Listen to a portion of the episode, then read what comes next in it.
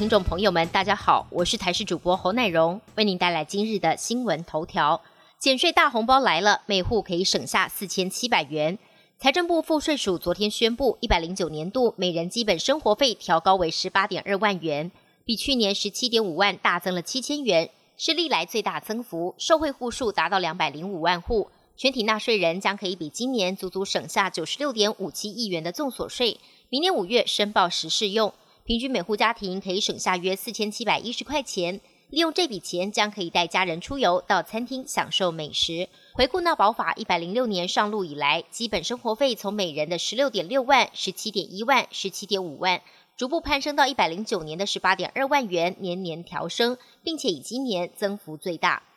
俄罗斯芭蕾舞团因为团员确诊染疫，演出当天昨天下午才宣布取消首演。昨晚开演前，仍有民众没有收到消息，跑到国家戏剧院门口才知道扑了空，民众怒气不少，直呼未免也太晚公布。更有民众为了看演出排开了急事，还说自己已经等了整整三次，还是没能如愿，忍不住当场哽咽。主办单位则说，昨天才被告知要全团再次裁剪，昨晚演出一千五百个座位全数卖光，损失很可观。指挥中心今天下午两点才会公布再次筛检的结果。接下来台北场跟高雄场的演出是否能如期进行，还是未知数。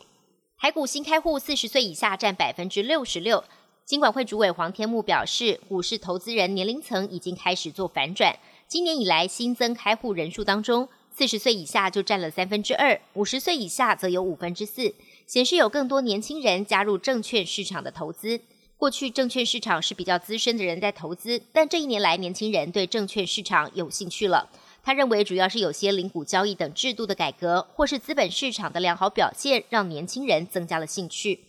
辉瑞 B N T 新冠疫苗，美国开打第二天，传出全美第一起严重过敏反应的病例。这是一名在阿拉斯加一间医院工作的医护人员。和先前英国两个案例不同的是，这名接种者本身并没有过敏史，不过在接种后短短十分钟就出现严重的过敏，住院治疗后情况好转。不过，美国持续扩大疫苗的施打对象。另外一款莫德纳新冠疫苗最快在下周一开打。总统川普原本表态将会接种，不过现在传出会等到白宫医疗团队建议后才会接受施打。美国正副总统当选人拜登及贺锦丽明年一月二十日将宣誓就职。总统就职委员会十五号表示，因应新冠肺炎疫情肆虐，将会缩小典礼以及之后的游行规模，主要会采线上举行，让全美各地的民众可以在家观赏，不必到华府观礼。这也将创下美国总统就职典礼从简的记录。目前仍然不知道川普是否会出席拜登的就职典礼。